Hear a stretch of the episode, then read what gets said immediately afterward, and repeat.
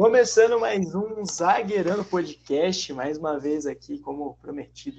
Um podcast por mês, tá, tá saindo, tá, eu tô conseguindo dar conta finalmente. Projeto que estava no papel há tanto tempo, tá saindo e sempre com um convidado que eu prometi trazer. Hoje eu tô aqui com meu parceiro, o Tico, Tico Ponte Pretano, o roxo do bate-bola do derby. Tico que não tá muito feliz ultimamente com o seu clube, mas que a gente tá até conversando é, Guarani e Ponte sempre vivem grandes contrastes. Tá pronto para falar um pouco de Guarani, Ponte e Série B, Tico?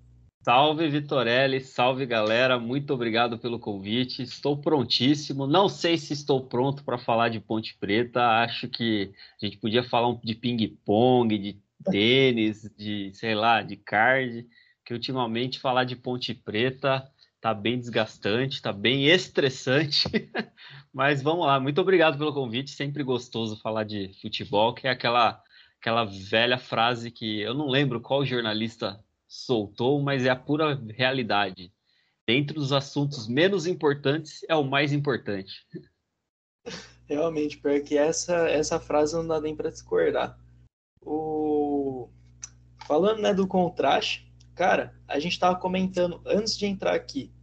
Rapaziada, é incrível como o Guarani e Ponte dificilmente acabam o campeonato em posições próximas. É muito raro.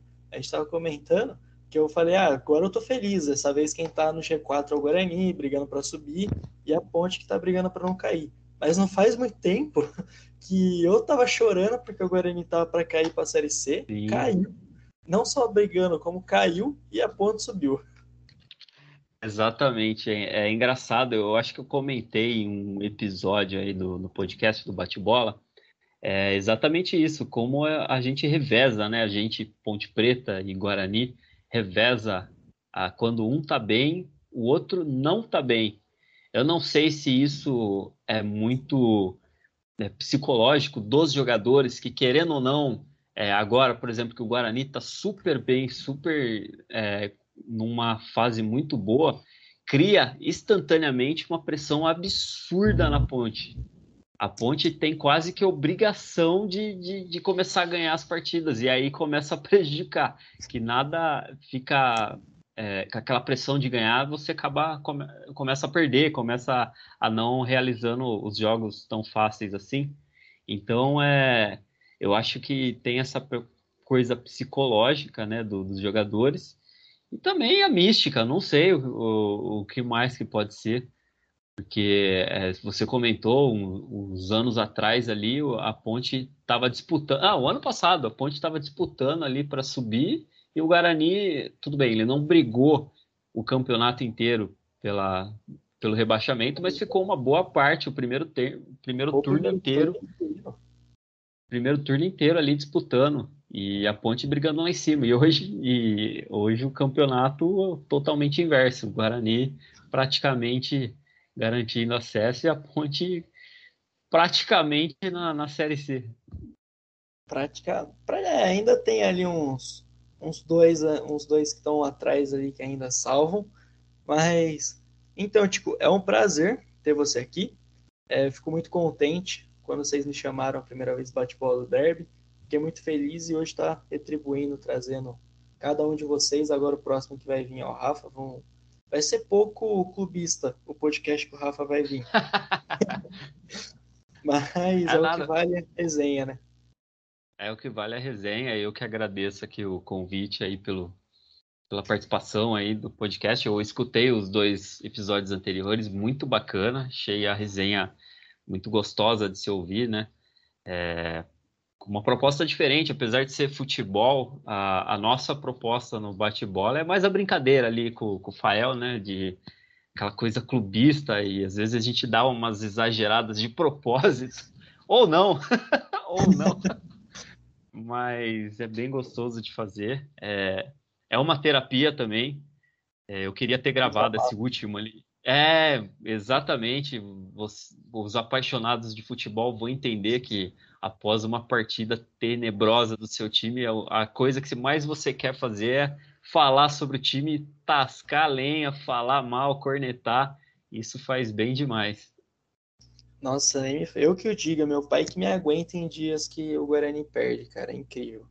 É, quem não conhece o trabalho deles, eu vou deixar na descrição, tanto aqui do podcast no Spotify, e vou deixar no Insta também para você ir lá dar uma olhada. Acompanhar o trabalho da rapaziada que é muito bom. Eu escuto toda semana, principalmente agora que a Ponte está nessa situação. Eu adoro ver o Tico falando do Kleina. Eu acho incrível. Do kleinismo, do... aliás, ele errou muito nesse último jogo, tá louco.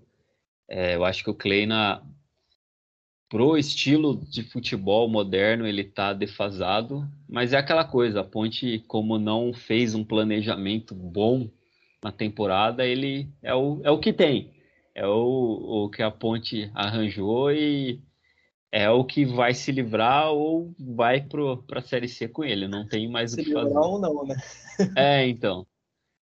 E... É, então já, já puxando já puxando esse fio aí que você, você deu a deixa, é, falar do planejamento da ponte. Antes de começar o ano, assim, o ano não, antes de começar o campeonato brasileiro, onde você via plantel, você via técnico e você via gestão num contexto geral da Ponte Preta. Tinha esperança de subir ou você já via a Ponte disputando o campeonato lá embaixo? Não. É, antes do. Começando o ano e vendo os jogadores que a gente vai acompanhando as contratações, vai acompanhando os técnicos que, e como é que está o planejamento.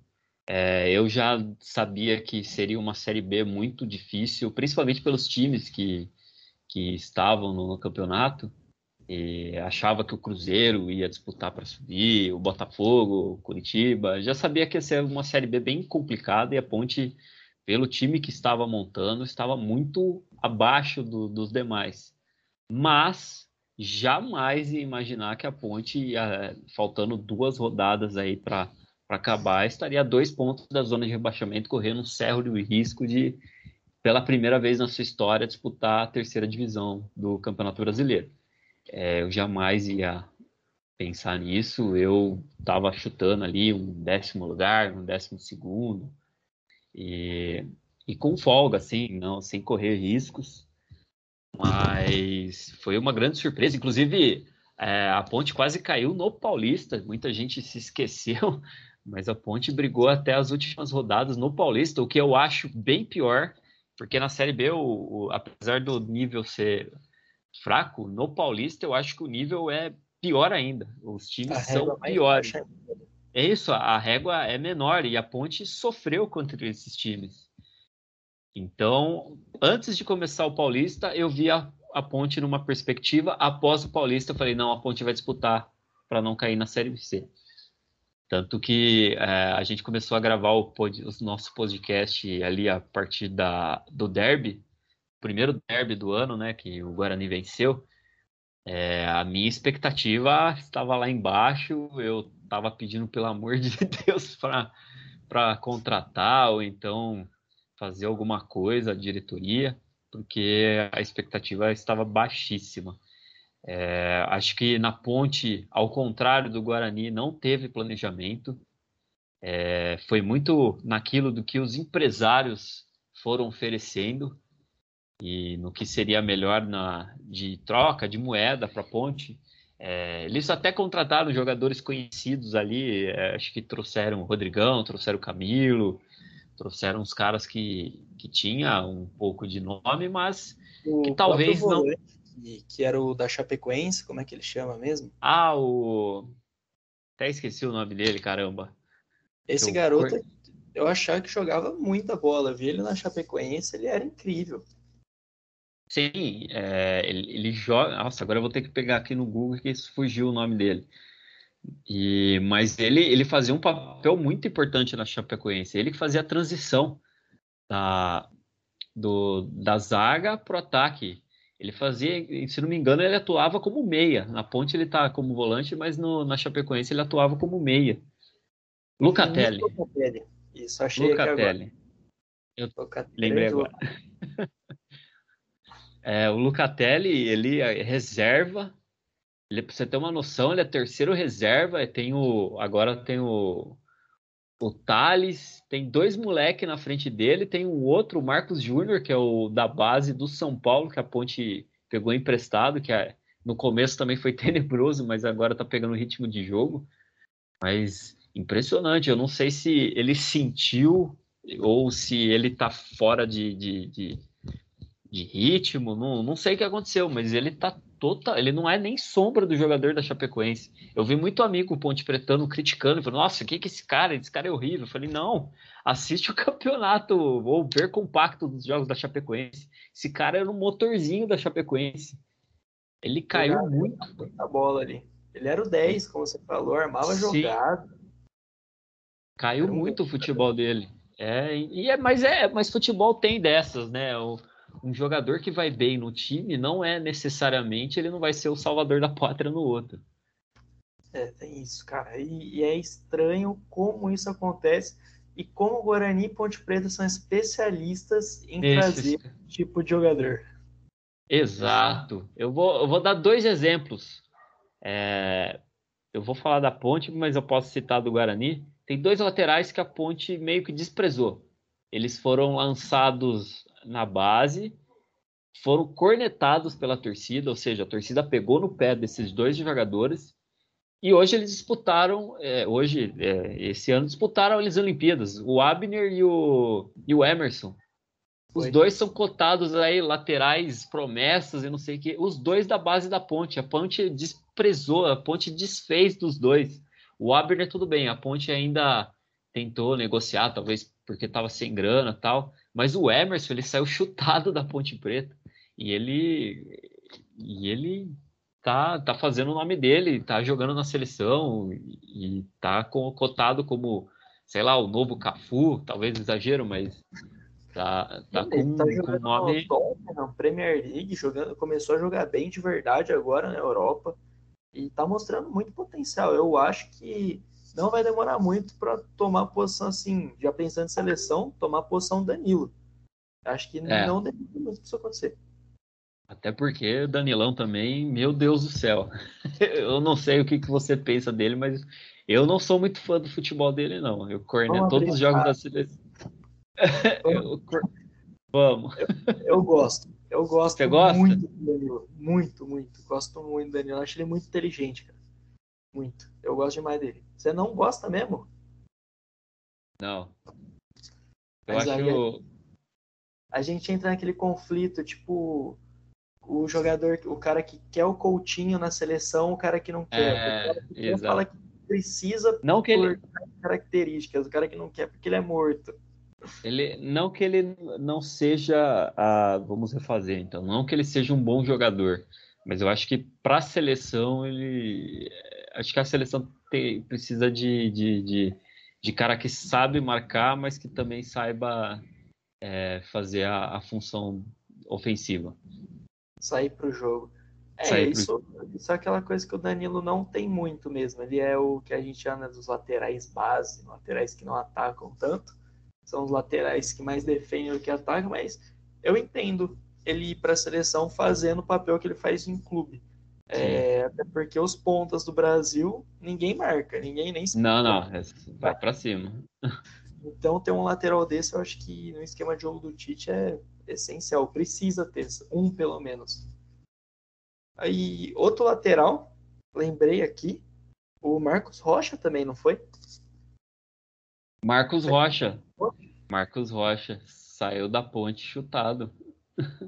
Hoje tá aí, vai jogar a final da Libertadores próximo final de semana. Se quer um que eu falo que foi da ponte ninguém acredita, o, principalmente amigos que não torcem pra ponte, mas na ponte, quando ele jogava na ponte, ele era zoado. Tinha uma brincadeira dentro do estádio que, ah, o Lionel Rossi vai jogar. O Rossi.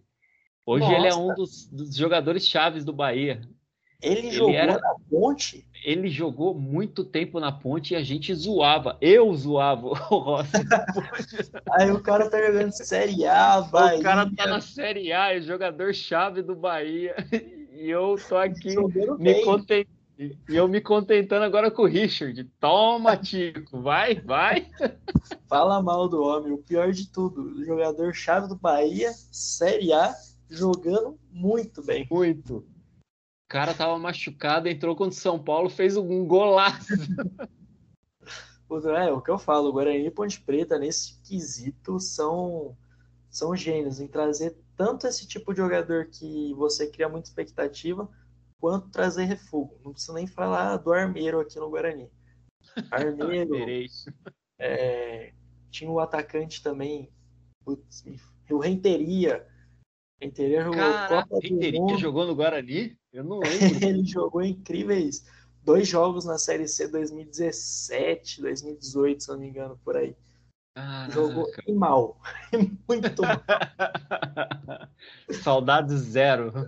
Nossa, é que nem a época que o Guarani trouxe o Balotelli colombiano. Tinha um garoto na Colômbia que tava começando e realmente você via. Assim, é que é difícil você falar por vídeo, né? Melhores momentos até eu sou craque. Mas de zagueiro eu viro meia. Mas você via o cara jogando na, na primeira divisão da Colômbia ele veio para cá emprestado para jogar o sub-20 do Guarani. Foi muito bem no sub-20. Aí ele foi, jogou no time principal, o Obregon, Balotelli colombiano. Aí, tanto que na Série C, ele fez um gol, tirou a camisa, todo mundo empolgou demais com o cara. E depois disso, é. ele saiu chutado daqui e processou o Guarani em 3 milhões de reais. Nossa. Era horrível, horrível. Muito ruim. O, você falou de refugo. O, a ponte tudo bem, até que não foi tão mal na ponte. Ele, ele até fez um sucesso ali no final do Paulista, mas o Sheik, quando foi pra ponte, ele. Era grande nele. Né? Nossa, eu lembro que quando chegou era o Messi chegando no... para salvar. Mas aí eu acho que não foi falta de qualidade, foi falta de interesse dele. Ele tava, tava nem aí. Dizem que ele era pego nas baladas do Cambuí todo Nossa. semana, pré-jogo. Nossa, esse aí ele. Eu não sei se ele, ele conheceu é, muito o centro de treinamento da Ponte, mas as baladas de Campinas eu afirmo que ele conheceu todas. O boteco ali do Cambuí, com certeza. Opa! Todos. Ele, ele foi em todos. Ele tipo, curtiu todos. Vamos lá. Ponte Preta. Abrir uma aspas aqui. Começamos fal... A gente começou falando de, de Danilo, foi parar nas baladas Cambuí. Vamos lá. Ponte Preta, finzinho de temporada agora, finzinho de Campeonato Brasileiro. Minha opinião, vai sofrer, mas não vai cair. Tem time pior para cair. É, como você vê e analisa o finzinho da temporada da Ponte? Olha, analisando friamente clubistamente, com, com aqueles pitados de clubismo, é, eu acho que a ponte não cai também, é, mas eu acho que merecia. A ponte não cai, eu afirmo isso, eu vou depois, vamos confirmar, né? É meio perigoso a gente falar isso no futebol, que no futebol nada é, é, é certinho, né? Nada naquela coisa planejada, né? O futebol tem aquela coisa é, sem planejamento, aquela coisa que vai acontecendo. Mas a ponte só não cai por causa do, do negócio que aconteceu com o Brusque, de perder os três pontos. Que analisando os jogos dos adversários, o Brusque eu acho que pegou a missão mais difícil, pegou a, a missão mais chata e eu já quase decorei a tabela aí dos adversários da Ponte, fazendo cálculo, tudo. O Londrina é, tem uns adversários chatos, mas o Brusque e o Remo, o Remo principalmente, vai pegar uns adversários mais de Vitória também. Mas a Ponte, ela, ela teve uma sorte de pegar o Confiança já rebaixado. Porque, quer dizer, não está rebaixado, mas teoricamente rebaixado, né? Ninguém acha que o. É, ninguém acha que o confiança vai. Nem eles acreditam que o confiança vai, vai escapar. Vamos, vamos ser sinceros. Tá faltando confiança. Mas, é. Mas. É, dos adversários que a Ponte podia pegar era o melhor, era o melhor, o menor cenário. Óbvio que sendo no majestoso seria melhor ainda, mas aí também é, queria tudo, né? Queria tudo, né? mas acho que a Ponte tem um, um jogo mais tranquilo e um jogo hiper difícil que não tem como ganhar, eu já conto como derrota, que é o Curitiba. E para mim será o campeão, porque o Botafogo vai empatar com o Guarani. Eu já adianto quanto que vai ser o Botafogo e o Guarani. Vai ser empate. Mas pode ficar ah, tranquilo que subindo tá ótimo, cara. Tá pode subir ótimo. até nessa rodada aqui. Depois a gente vai falar do Guarani, mas a Ponte é, nesse último jogo eu tive a impressão que os jogadores meio que fizeram de propósito contra o Londrina. É, foi muita falta de vontade.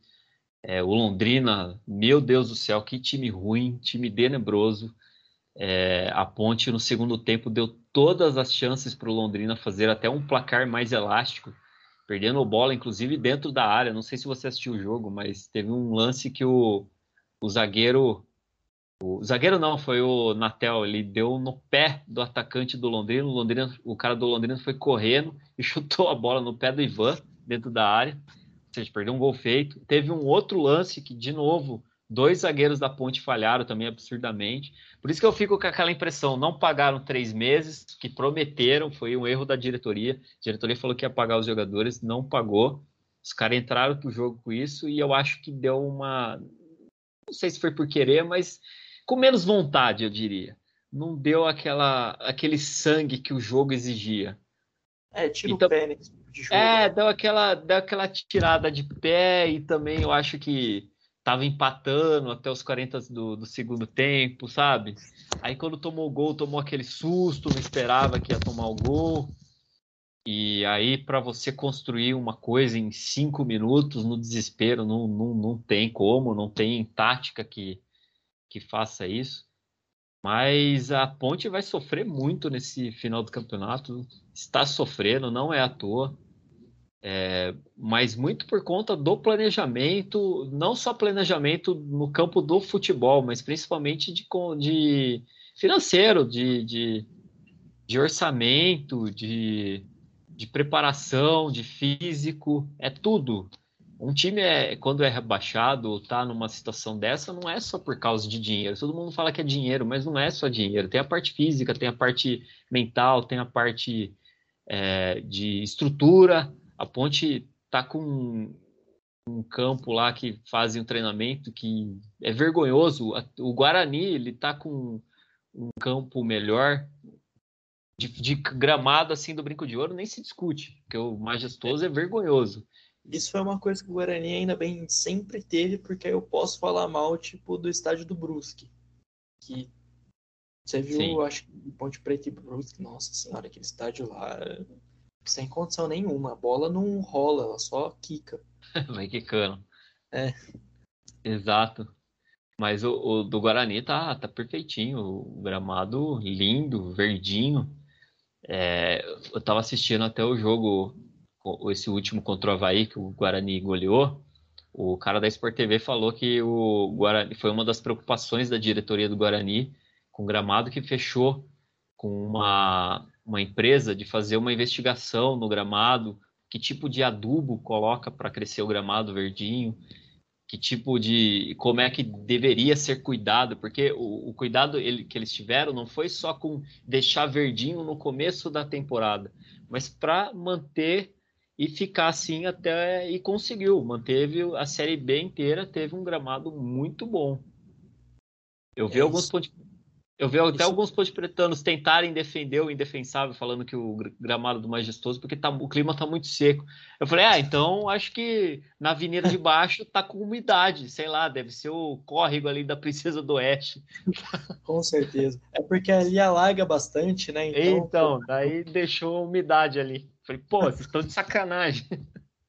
É, mas isso realmente, desde a época de Cláudio Corrente, do Guarani, a época que ele cuidava do, do gramado, o gramado do Guarani sempre foi. Teve uma época que tinha areia no gramado, aí foi um, primeiro, os primeiros anos Série C. Mas isso aí a gente, se nem falar, ninguém lembra. Mas de gramado, sempre teve um gramado legal. Isso, isso é bom, não só pro Guarani, cara.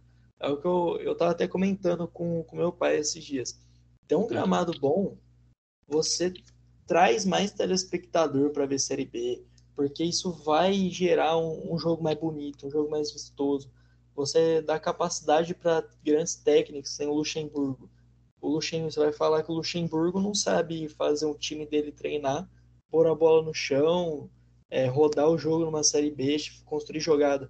Constrói, mas aí você chega que nem no jogo contra o Brusque. O, o próprio Cruzeiro até, ele tava jogando no estádio que não era o Mineirão, tava jogando no estádiozinho que a grama era vergonhosa também. E isso é uma coisa que eu acho que a federação tinha que começar a tomar uma providência também, sabe? Tipo, ter um, uma régua. Tem que ser daqui para cima para jogar a Série B, que a Série B é muito grande para ter um gramado igual de Brusque e onde o Cruzeiro estava jogando.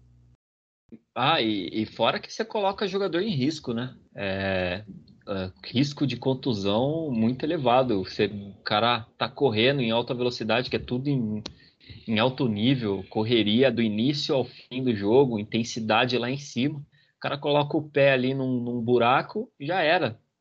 Pode, inclusive, encurtar a carreira do jogador por causa de uma coisa dessa. É uma, uma coisa, coisa descabível. Uma coisa besta ainda, se for ver, né? Exato. Tipo, deixa eu perguntar, tirando Moisés, destino é. da ponte, a sua maior decepção e a maior e o jogador que você considera o melhor desse time da ponte, tirando Moisés nesse caso? Melhor? Melhor tá fácil. Tirando Moisés, Ivan, Isso. goleiro da ponte. O melhor Mesmo disparado. Machucado grande parte do campeonato. Mesmo ele estando machucado, ele ficou de fora uma boa parte, mas ele eu até comentei isso em não em um não, em vários episódios ali do bate-bola do Derby. É, o Ivan ele traz uma liderança que não é aquela liderança de capitão, de ficar berrando, de é uma liderança técnica. Você vê que os, os outros jogadores do time respeitam o cara e a, abaixa a bolinha pra, quando o Ivan pede alguma coisa. Porque ele, ele, ele é muito acima da média do, Inclusive, eu diria até para a Série B, ele, merece estar na Série A, porque ele é um jogador, um goleiro muito técnico, um goleiro que não faz defesas espalhafatosas, mas é um goleiro muito útil, tem um reflexo muito bom. Ele tem ainda um pouquinho de problema com saída de bola em algumas ocasiões, mas isso eu diria que 80% dos goleiros brasileiros, até os tops de linha, tem esse problema. E ele tem Mas... melhorado nessa questão. Sim, tem melhorado muito. Que, inclusive, ele tem parado de tomar gol, que ele tom... antes, no, no começo, principalmente, ele tomava muito gol no, de cruzamento, de, de cabeçada. Mas a liderança técnica que ele exerce no time da Ponte é absurda. E as defesas que ele faz, né, são defesas importantes. Às vezes a Ponte está tomando sufoco e é ele que segura o resultado. A Ponte, ano passado, eu lembro muito desse jogo. Ponte e Havaí, lá no, na ressacada. Ponte precisando de, do, do resultado. A Ponte ganhou de 1 a 0. Aí você olha o, o, a, o resultado do jogo, pô, pô, bom jogo da Ponte. Que nada, foi um massacre do Havaí e só foi só foi garantido o resultado por causa do Ivan. É que não sai na, no, no, nas estatísticas do jogo, mas quer dizer, não sai, mas o cara não fica investigando, mas é, só deu o Ivan. A maioria do, das defesas foram foi o Ivan que garantiu o resultado. Então são jogos pontuais ali que a, a, a Ponte necessita dele e ele consegue é, consegue aparecer, né? Agora o destaque, destaque negativo eu posso citar vários, vários. Quer soltar uma lista? Eu quero Deixa eu pegar. É que fica muito óbvio se eu falar Locatelli, né? A gente estava falando agora que.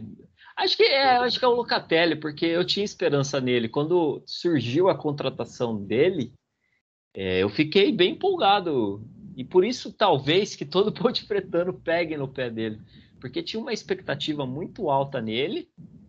Chegou com um nome, chegou com com camisa titular, ó, você vai ser titular, você vai ser o motor do nosso time, igual você foi na Chapecoense. E não conseguiu nem marcar, nem criar jogada. Ele foi nulo e tudo que ele tenta é, é horrível. Ele não sabe chutar, não sabe tocar. Não sei o que aconteceu. Ele entrou no Moisés Lucarelli, ele não conseguiu desenvolver nada. O, tudo que ele tenta é horrível, é a melhor forma de escrever Locatelli na, na temporada da Ponte. Na temporada, foi. Não, não dá. Eu, eu acompanhei bastante ele, principalmente no começo, eu achei que foi uma baita contratação, uma puta contratação Sim. da Ponte. Aí eu comecei a ver os primeiros jogos dele, já achei estranho de volante.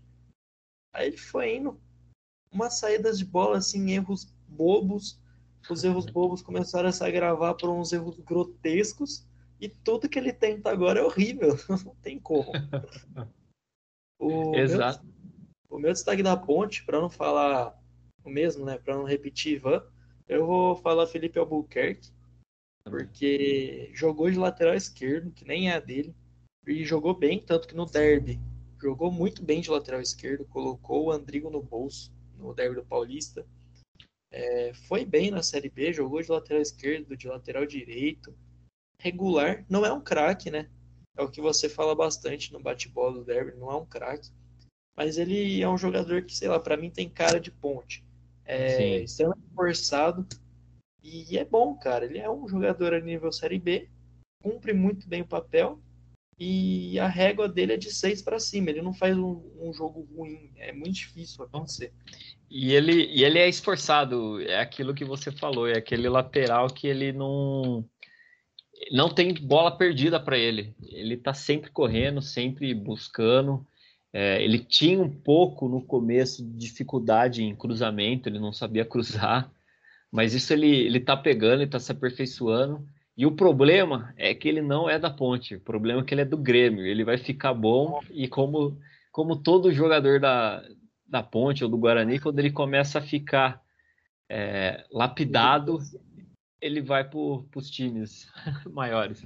Ainda mais que o Grêmio vai jogar a Série B do ano que vem, muito provavelmente, né? Vai ser o último é, Exatamente. E acho que o destaque negativo, vixe, para não falar o Locatelli também, Vamos ver se eu. Eu pensei em um que você vai falar, vamos ver se eu, eu acerto. Eu acho que é o Camilo. Ah, bingo! É esse que eu pensei, eu ia falar nele, eu fiquei muito tentando. Não tem como, porque quando eu vi Camilo, que jogou bem o Paulista, assim, o primeiro Paulista que ele jogou ainda do ano passado, ele, ele tava bem na ponte. Tava. Aí o desse ano ele já foi mais ou menos. Mas quando eu vi que chegou o Regis e no Guarani e a ponte tava com o Camilo, aí, conseguiu manter o Camilo, eu falei, cara, é, agora vai ser briga de dois meias que são gigantes. O Regis é um jogador nível Série A, e na minha cabeça o Camilo também era um jogador nível Série A. Uh, não sei o que aconteceu com ele, foi decepcionante ao ponto que o Camilo, antes você tinha a expectativa dele pôr uma bola na área ou bater uma falta no gol, ele não sabe mais, parece que realmente desaprendeu, não consegue mais cruzar uma bola na área com perigo. É incrível. Me decepcionou. É, é e, e tá decepcionando. É, tudo bem, agora a Ponte está com problemas financeiros, isso pode estar tá influenciando, mas até no, no, um pouco antes, no começo do campeonato, é, quando eu me iludi é, que ele fez um, uma partida mais ou menos, sabe aquela partida 5, nota 5? Eu falei, pô, agora o Camilo tá saindo um monstro da jaula. Ixi, ele foi só ilusão. Né? É, é, porque é um jogador tecnicamente bom, é um jogador que bate bem falta, é um jogador que tem criatividade, é aquele jogador que você fala, pô, ele sabe jogar bola. Ele não, não é um, um cabeça de bagre. Ele, pô, ele, Exato. Ele tem ele tem skills. não é um cara que, que caiu de paraquedas. O cara já jogou na seleção, pô. Querendo ou é. não, ele já jogou na seleção. E o jogo que ele jogou, que foi aquele clássico contra a Argentina, ele não só entrou naquela partida, porque é, hoje não tem mais, né? Mas que era só podia convocar jogador do Brasil ou da Argentina, né? Os, os dois ele não só jogou, como ele jogou muito bem quando ele entrou. Ele deu até uma redinha no jogo. É, verdade. Verdade, jogou muito. E, e que nem você falou, o ano passado ele foi bem na ponte, ele foi muito bem. Ele era um dos, do, dos motorzinhos da ponte, daquele time que brigou é, para subir. E não subiu, na minha opinião, por causa do, que demitiram o Brigatti, mas isso é uma opinião pessoal e foi. o Brigatti agora tá no remo, né? Lutando para não é... cair. Eu, a ponte daqui a pouco não vai demorar muito, acho que ano que vem ela chama o Brigatti. É, a ponte, em relação à ponte Brigatti é, aí, é estranha. Não, mas aí tem, tem asteriscos nisso. Depende de como é que vai ser a eleição na Ponte Preta. É verdade. Porque o Brigatti ele saiu tretado com a, com a atual diretoria. Então ele só volta se esses caras não. Se eles continuarem, se eles forem reeleitos, ao pessoal aí daí, que é o DNA Ponte Pretano, que é a turma do Carnielli, se eles continuarem no poder, o Brigatti não volta, fato. Agora, se o MRP ganhar, que é o que eu torço, e acho que todo Ponte Pretano que quer mudança, não sei se vai mudar muita coisa também, mas que é o que todo Ponte Pretano torce, e aí acho que é, pode ser que ele volte, que ele é, tem uma história.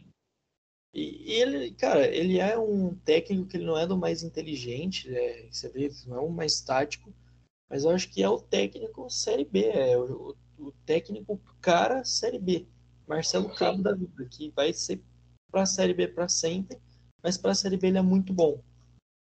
Sim, é... eu acho que ele, ele tinha o, time da, dele, da Ponte Preta do ano passado, tinha muitos problemas táticos, mas foi o único time que eu assisti que eu gostei de ver jogar. Que era um time que, que me enchia os olhos de ver jogar, um time que ia para frente, um time diferente, daquela coisa Gilson Kleina, de ficar os 11 atrás dando chutão e Moisés, resolve aí pra gente é uma coisa diferente, era uma coisa de toque de bola, é, que tinha dois, três gols por jogo. Tudo bem, a gente tomava dois, três também, mas era um time que fazia muitos gols, era gostoso de assistir jogo da Ponte ano passado. Aí, para uma coisa. Eu tinha, eu tinha isso com o Carpini, eu era muito assim também, no, do, pro lado do, do Guarani, né? Descendo um pouco a avenida eu era assim com o Carpini. O começo de Paulista do Carpini foi horroroso. Ele foi muito mal. Eu lembro, eu lembro disso aí.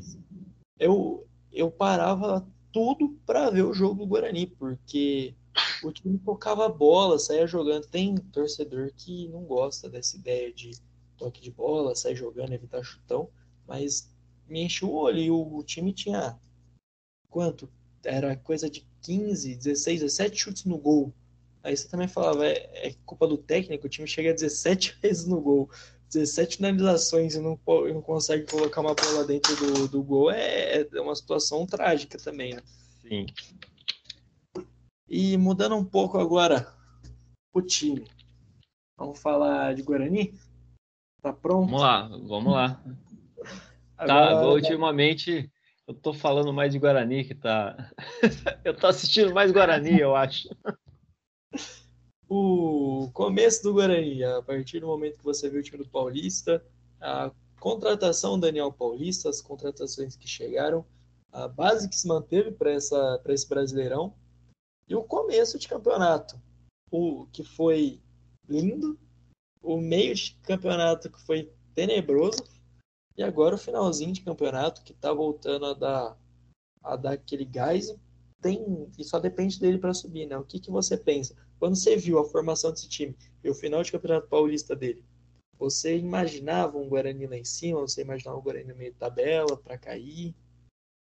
Vamos ser honestos, não. Eu não imaginava o Guarani brigando e pelo G4. Eu não achava que o Guarani ia subir. É, isso aí também tem que ser honesto. Eu achava que, inclusive, o Guarani estava mais é, mas dentro de campo, taticamente, estava melhor que a Ponte Preta. É, eu achava que o Guarani ia terminar o campeonato na frente da Ponte, só que nunca que eu ia achar que o Guarani é, ia vingar do jeito que vingou. Jogadores que eu não conhecia, confesso, e até jogadores que eu, eu tinha é, conhecia um pouco, mas que não estavam não, não se destacando assim. Como é que eu ia saber que o Bruno Sávio do nada ia jogar muito. Jogar muito do nada. Até o Pablo, o Pablo que tanto torcedor do Guarani cornetou pra caramba. O pior é que é, cara. Jogando joga... jogando muito. É, jogadores que na, por exemplo, o Índio, que na ponte era o, o, Como é que era o nome dele, caramba? Bruno. Bruno Reis. Na ponte, tudo bem, ele não fez partidas ruins, mas ele era um jogador, sei lá, um jogador 5, um jogador de para compor o elenco. E fica, fica no banco, quando alguém suspenso, vai lá e não compromete. Tira, não faz falta muito forte e toca para trás. E no é, Guarani eu acho e acho que no Guarani ele tá ganhando uma personalidade, um, um, jogador que ele nunca tinha mostrado, eu nunca tinha visto isso nele.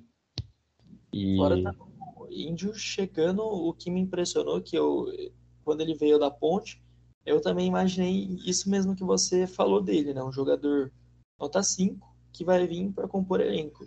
E aí começou a jogar titular, segundo volante, aí eu falei, nossa, né? Uhum. Subindo para o ataque, quase. Ele, eu acho que ele ainda não fez nenhum gol pelo Guarani. Mas ele já quase fez coisa de sim, cinco gols de cabeça, cinco bolas que bateu na trave. Um, duas foram contra o Corinthians, aliás. Que ele deu uma cabeçada na trave e outra o Cássio pegou milagrosamente uma cabeçada dele. É, índio, puta ponto positivo. E tem muito cara que, como você falou, criticava ele. Não, e, e e ele na, na, na, ponte, ele até ele most, tinha mostrado um atributo que ele é bom de cabeça. Ele sabe cabecear bem a bola nos escanteios, tudo ele fez, se não me engano, acho que dois gols pela ponte. Mas essa coisa de se apresentar para o jogo, eu acho que ele está muito seguro tocando bola.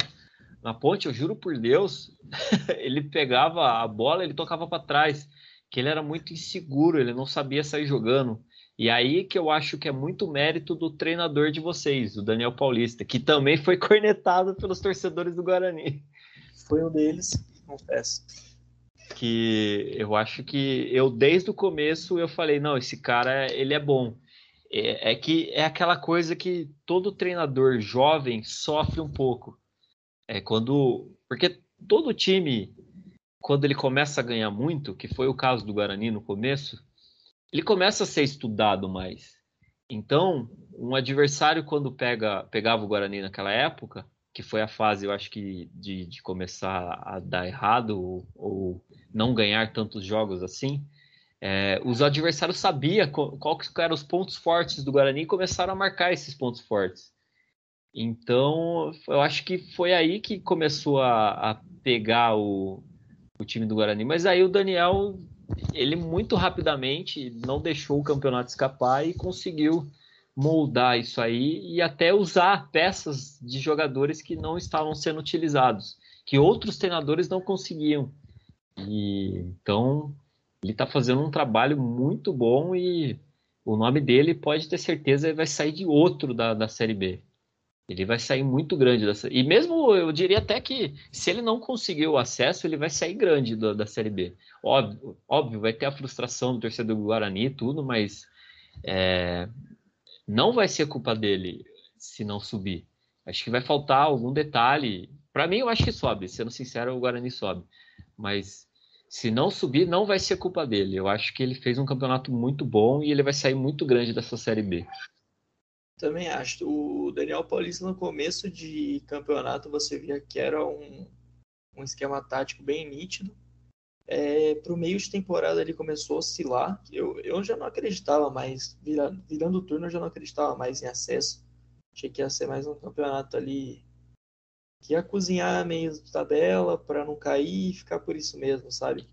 Uhum. Quando, e no fim, e ali você via também que era outro esquema tático que ele insistiu muito tempo tinha um bom tempo em jogar com um time que foi um time que parou de propor o jogo no meio do de, no meio de série B. É, como o Pedro ama dizer, é um time reativo, né? Que espera, espera o ataque adversário para a partir daí poder criar uma transição rápida, uma jogada do tipo. E no fim de temporada você está vendo um Guarani diferente, que propõe o jogo. O Guarani do começo do ano de novo, né?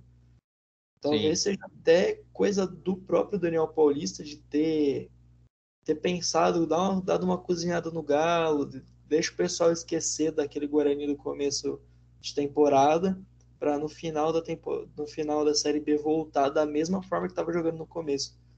E muita gente criticou quando ele veio, né? Você acha que você lembra disso? A chegada Sim. dele. Ele foi. Eu tenho amigos aí, não vou expor, né? Senão eles apanham agora no brinco. Mas eu tenho amigos bugrinos que foi, foram totalmente contra a contratação dele. Falou, nossa, agora estamos perdidos. É, eu falei, cara, eu também, não, como não conhecia muito, eu falei, cara, é um técnico jovem, acho que tem que dar tempo ao tempo. Pode ser é aquela coisa, pode dar muito certo, pode dar muito errado. Tá dando muito certo. e ele tinha feito um bom trabalho no. Acho que foi no Mirassol, né? Que ele... Foi no, no confiança que ele tava. Conf... É, confiança. Ele tinha, ele tinha feito um time ridículo do confiança se manter numa, numa série B que a série B do ano passado, o pessoal não lembra, mas também foi uma série B muito forte. Essas duas últimas séries, essas últimas duas edições da série B foram duas das mais fortes de todos os tempos.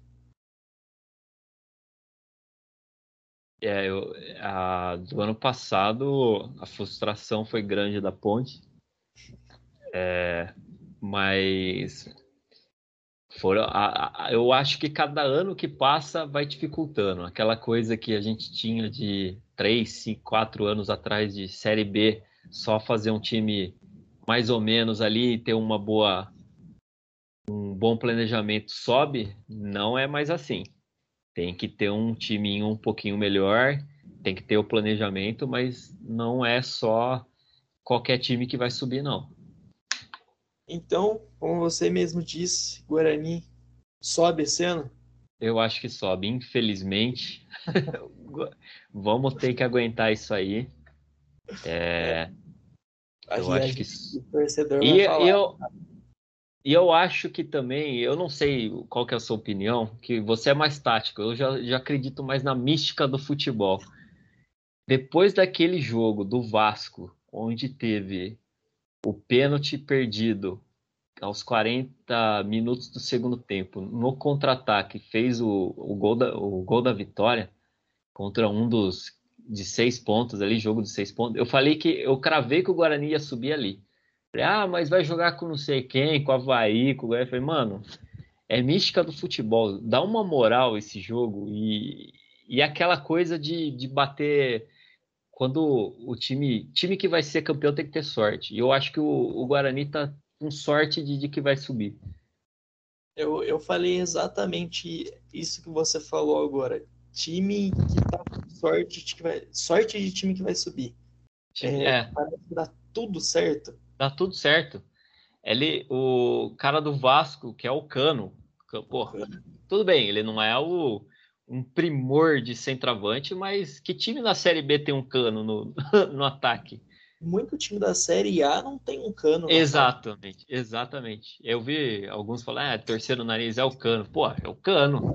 Faz gol pra caramba. Todo mundo queria o Cano. Eu queria o Cano na ponte. Pô, nem me fale. Não, é que agora tem o Lucão do Break, eu devo desculpas a ele. O que eu devo O de Cano não desculpas. dança break.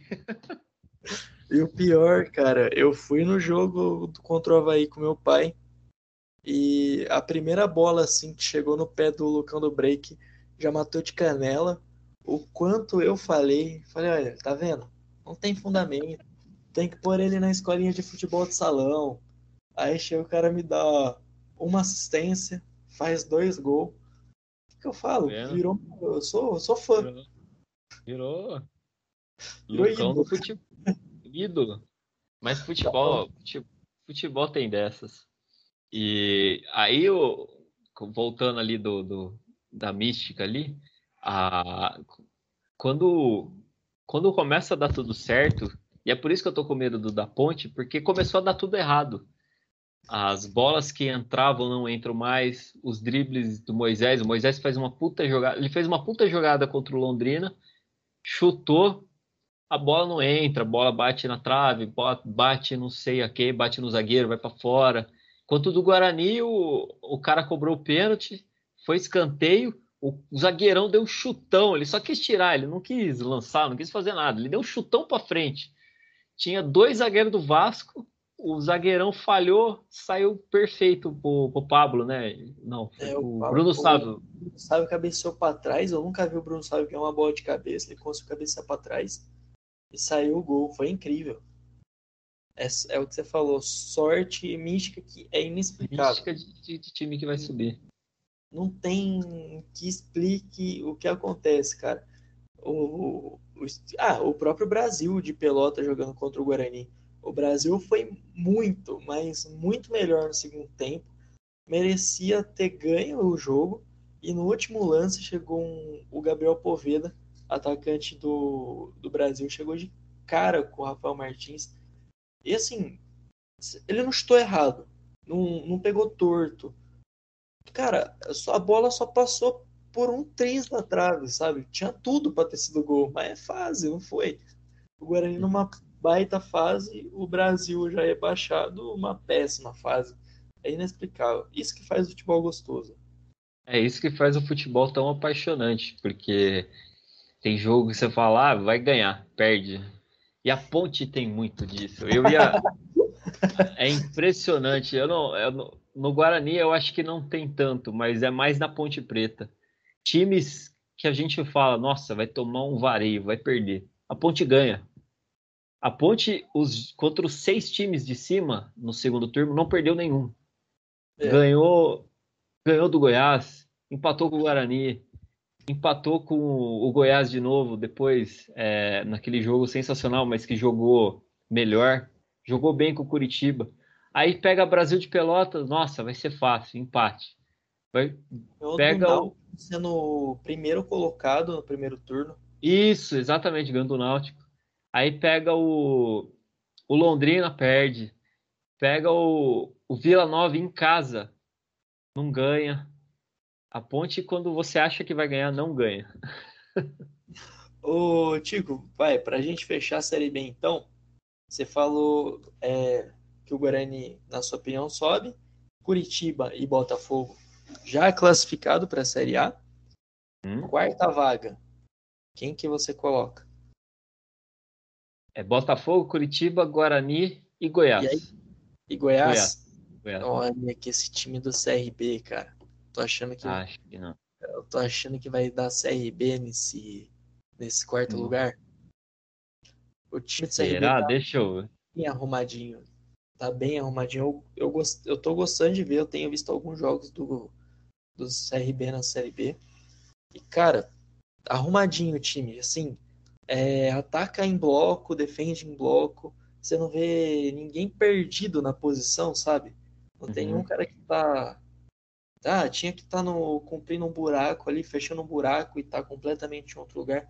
O time organizado. E eu acho que Série B, quanto mais organizado for o time, outro lado pode ter muito mais técnica, qualidade, material humano, né? Mais, uma forma mais simples de falar. Mas se o time for organizadinho, tiver um conjunto bom, cara, não, não tem jeito, não bate. Pode ser. Não, é, pode ser. É que talvez tenha ficado uma má impressão do CRB no jogo contra a Ponte. A Ponte jogou contra esse CRB, mas o CRB jogou tão mal, Vitorelli, mas jogou tão mal. A Ponte ganhou esse jogo sem fazer esforço nenhum. Eu afirmo aqui, a Ponte não fez esforço nenhum para ganhar do CRB. O CRB não chutou no gol. É, eu lembro que eu fui para o campo, eu estava no, no, estádio, foi meu primeiro jogo que eu voltei aí é, pós-pandemia, e, eu, e os caras estavam falando, nossa, a Ponte vai perder. Eu falei, nossa, também eu acho que vai. Mas eu saí do jogo, eu falei. Eu saí do jogo e falei, nossa, esse aí que é o CRB que eu tava com medo. Os caras não chutaram nenhuma no gol. Eu não sei, pode ter sido é, um jogo mal tal, mas aí ficou com essa imagem do CRB na minha cabeça. Esse jogo eu não cheguei a ver, o CRB e Ponte. Mas do que eu tenho visto, tenho gostado. Eu acho, ó, surpresa, né? Quem sabe? Até o CSA pode acabar classificando. É, é verdade. Então, e é, é o que eu falo, a série, o que você falou no caso. Né? Série B cada ano mais concorrida, mostrando que até o sétimo, tá, para acabar o campeonato, até o sétimo colocado pode subir. Eu não me lembro Sim. de ter visto. Sim. Ter visto eu, tô, assim. eu tô olhando aqui os próximos jogos. É, pode ser que ele, ele suba, porque tem o Vitória e tem o Operário fora de casa. O Operário já não querendo mais nada com o campeonato. É, pode ser. Bom, então Dito aí você, os quatro sobem. Dito eu, os quatro que eu acho que sobem. Vamos fazer o, o joguinho? Eu, eu adoro o joguinho, cara. Você lembra que, que você achou que nunca mais eu vi na vida? Você quer começar ou quer que eu comece daqui? Começa daí, que eu tô tentando lembrar de um. Falta um para mim. Eu tô tentando lembrar de um aqui. Então, para quem não lembra, rapaziada, o joguinho que a gente costuma fazer todo final de podcast, o... eu pego os jogadores do. Eu... Vamos lá, de novo. Como todo podcast, a gente faz o jogo. E no caso, o Tico é Ponte Pretano. Acho que deu para perceber pelo, pelo clube. não tem o... como. O Tico Ponte Pretano, eu bugrino. Eu tenho que pegar 11 jogadores que eu assisti, que eu já vi jogando não vale também jogador, ah, eu sou nascido em 2002, um cara que jogou em 2002. Eu não, não. vi ele jogar. Então tem que Sim. ser que eu realmente vi. É, jogadores da Ponte e fazer a minha seleção. Jogadores da Ponte, os melhores que eu vi jogar. O Tico faz a dele, do Guarani. Semana mês passado eu fiz com o Pedro. E o Pedro começou a acompanhar o Guarani não faz muito tempo. Tem uns nomes lá, cara, que são eu São ouvi, excelentes. Eu ouvi. Ele sacou da zaga um Domingos e Aisla. Completamente aleatório. Ah, eu peguei uns nomes aqui bons, cara. Tem bastante nome da Sul-Americana. Foi o que eu mais acompanhei a ponte. E aquele time muito encaixado, né? Não, não vamos ver se eu concordo, hein? Vamos. Então vamos lá. O goleiro, que a gente tá até comentando que não ia pôr o Ivan. Uhum eu pus o Roberto. Roberto, gosto muito do Roberto. Eu achava esse cara muito acima nível Série B, ele tinha que estar na Série A. Ele jogava muita bola, Roberto, cara. Eu gostava eu, muito dele. Eu gostava. Ele, ele ficou muito marcado, desculpa cortar. ele ficou isso, muito marcado. Ele ficou muito marcado, talvez porque ele tem uma personalidade forte. Ele gostava de microfone, ele gostava de, de, de falar. E ele falava real. Quando o time estava mal, ele falava que estava mal, quando estava bem. E tinha gente da ponte que não gostava disso. Então, é, acabava influenciando ali na, na. E era muito na... líder. Sim, era muito líder. Muito líder. Bom, na direita, tive que colocar o cara que deu chapéu no Alaba, a Podi. Podia. Não tinha como. E ele. O... Eu lembro que ele jogou no Guarani. Quando ele jogou no Guarani, eu odiava o Apodi. Jogou em 2010. Achava o Apodi, meu Deus do céu, era uma ele coisa ficou, assim, cara. Ele ficou meio sumido no, no Guarani mesmo, né? Foi, jogou muito mal no Guarani. E na ponte eu acho que ele foi muito regular, cara. Jogou até de atacante. A Podi jogando de ponta direita. Eu nunca pensei em ver isso. E jogou ah, bem, viu? jogou bem. Pior, ele jogou bem. Zagueiro eu pus o César e o Diego Sacomã. Nossa. Da Sula, né? Eu confesso que eu não gostava do Sacomã. O Pedrão me conhece, eu cornetava ele pra caramba. Mas ele, ele é até que. Um jogador meio Durval da vida, né? É, exatamente. Exatamente. Você tinha birra com ele? Eu tinha, eu cornetava muito e Inclusive, acho que eu peguei um pouco dessa birra do meu pai. Meu pai não gostava dele, meu pai é ponte pretano. E peguei muito. Eu acho que ele falhava muito em momentos que não podia. Mas era aquele jogador que, comparado hoje com o elenco da ponte, ia cair como uma luva. Tipo de jogador que às vezes é necessário ter no time. Exatamente. É, lateral esquerdo eu pus o Wendel. Eu gostava muito do Wendel de lateral da ponte. Acho que jogava demais e atacava e defendia, assim, não era um exímio na posição, mas extremamente regular, né? Atacava bem, defendia bem, fazia dele e não dava problema. Sim. O, o volante, a, o volante é a primeira passagem do Fernando Bob, porque a segunda eu acho que foi mal, né? Não foi bem na segunda passagem quando ele veio. Não, foi muito mal. Mas a primeira jogou muito bem.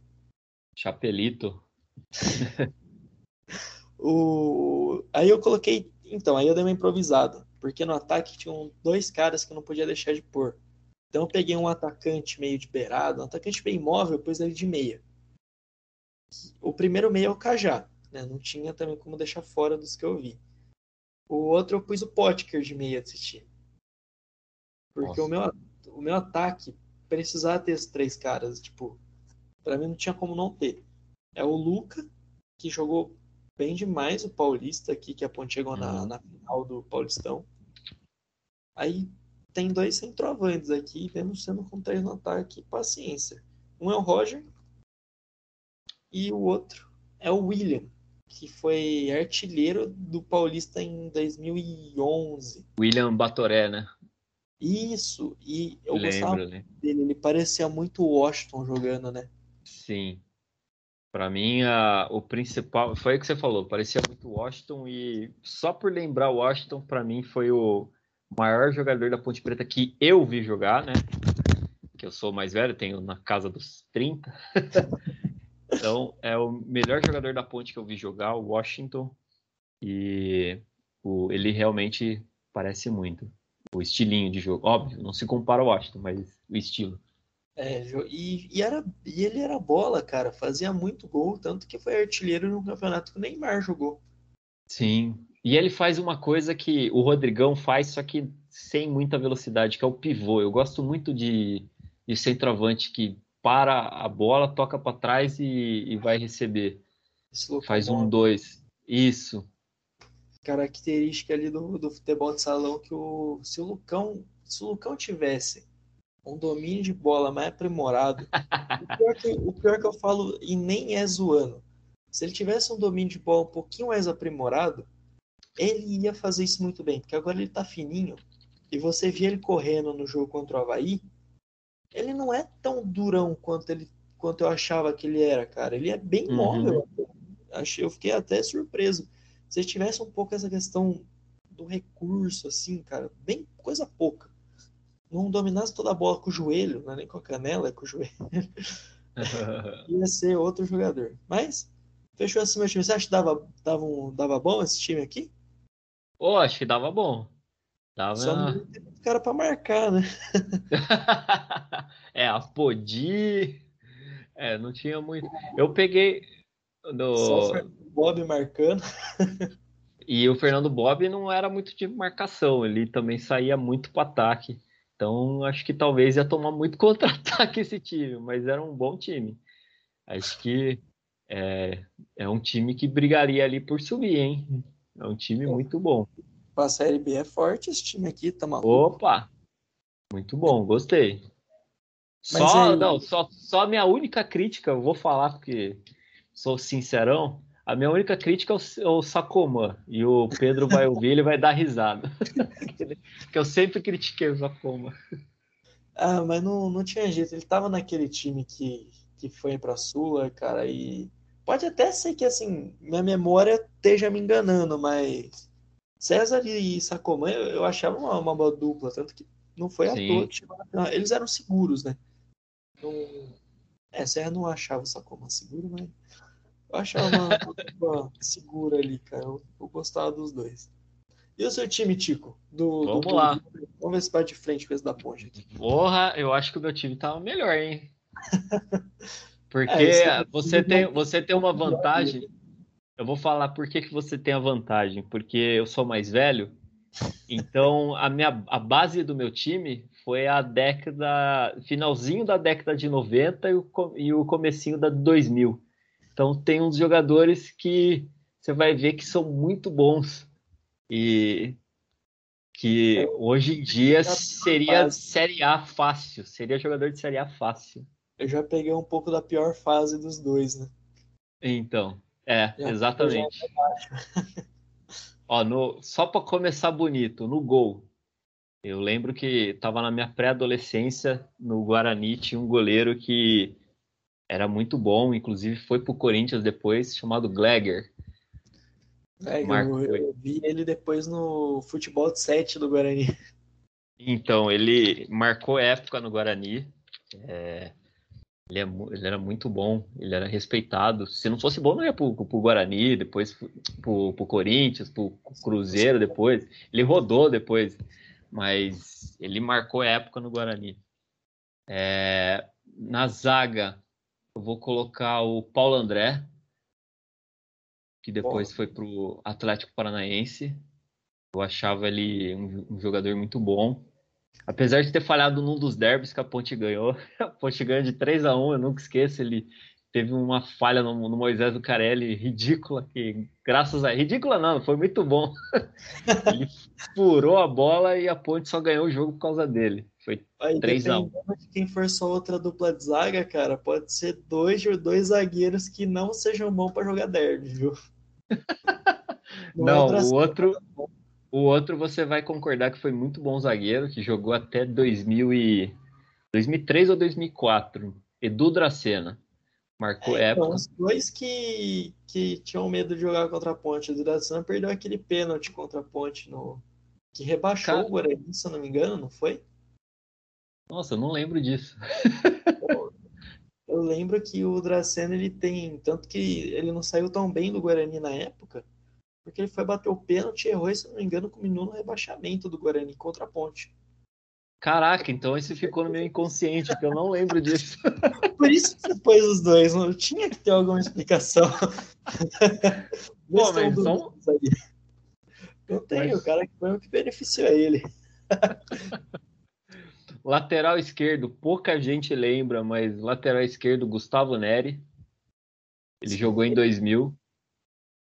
No... É muito bom, tanto que depois foi para São Paulo e aí fez a carreira dele. É, lateral direito, um pouco mais recente, que eu não consegui lembrar, você vai depois falar um melhor, mas um que eu lembro e marcou época foi o Maranhão.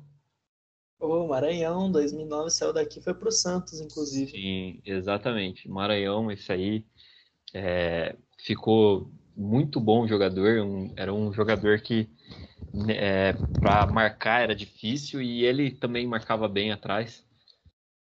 Então, e volantão, eu peguei o Sangalete, lembra do Sangalete? Ah, é que você não lembra, mas já ouviu falar. ele era, ele era zagueiro, o mais velho, o Bugrino mais velho vai lembrar, ele era, ele é daquele a escola antiga de volante estilo Rincon, grandão, bate Mike é, bate até na mãe, bate na mãe se deixar. Ele, na verdade, no, eu meio que roubei aqui porque ele já ele jogou de zagueiro e de volante no Guarani. Mas quando eu lembro, ele, ele era volantão, que ele, ele era mais final da carreira ali. Depois ele foi pro Inter. É, muito bom o volante. É, todos esses eu acho que eu tô citando jogaria fácil em qualquer time, inclusive na Série A.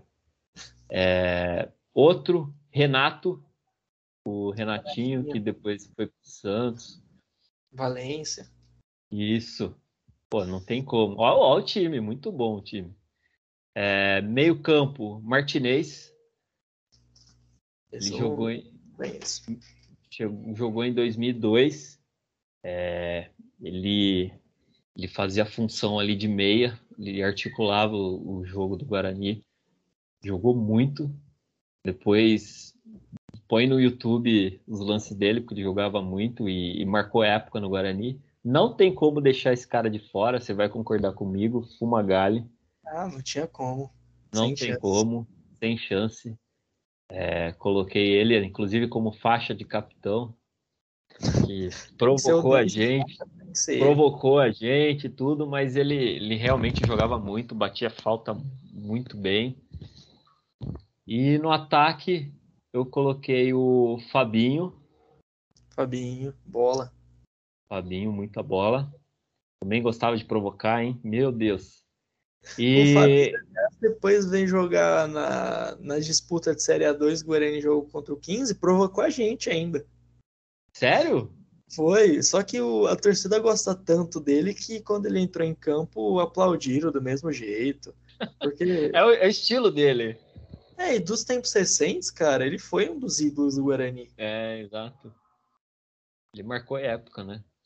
E de centroavante eu tenho uma polemiquinha. Acho que você não vai concordar muito com ele, mas é, ficou vivo ele na minha memória. Acho que muito mais por depois o que, que ele fez na carreira do que pelo Guarani. Não sei. O Jonas, centroavante.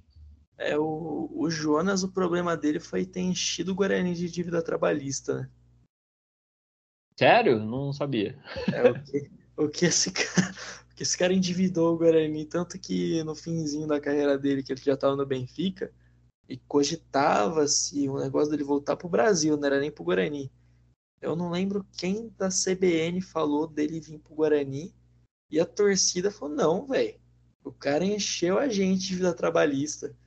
É, e realmente ele tem, tem uma dívida trabalhista dele no valor bem alto. Ele, ele jogou e teve um tempo que jogou de centroavante no Guarani, ele e o William Bigode. Nossa. Olha essa dupla que jogou uma Série B. Caramba. Mais forte o, o time também, hein, Tico? Forte. Bom, e... Eu acho que o seu ainda ganha do meu porque você pegou um, um tempo de futebol onde Guarani. Mais agradável. É, inclusive nessa época o time da Ponte também era melhor, bem melhor. A Ponte talvez é, foi o melhor time que eu vi da Ponte, foi esse de 2001, com Washington, Mineiro, tinha o Piá, é, era outros tempos, né? Piá que. O Piá não, o Mineiro que foi parar até no Chelsea, né? Nossa, o Mineiro que fez o gol do título do São Paulo. O Pedrão deve estar. Tá... o Pedro nesse momento está em êxtase. É. E Mineirinho, ele, ele marcou época na ponte e é, e é um cara que era humilde. A gente gostava dele muito mais por ser humilde.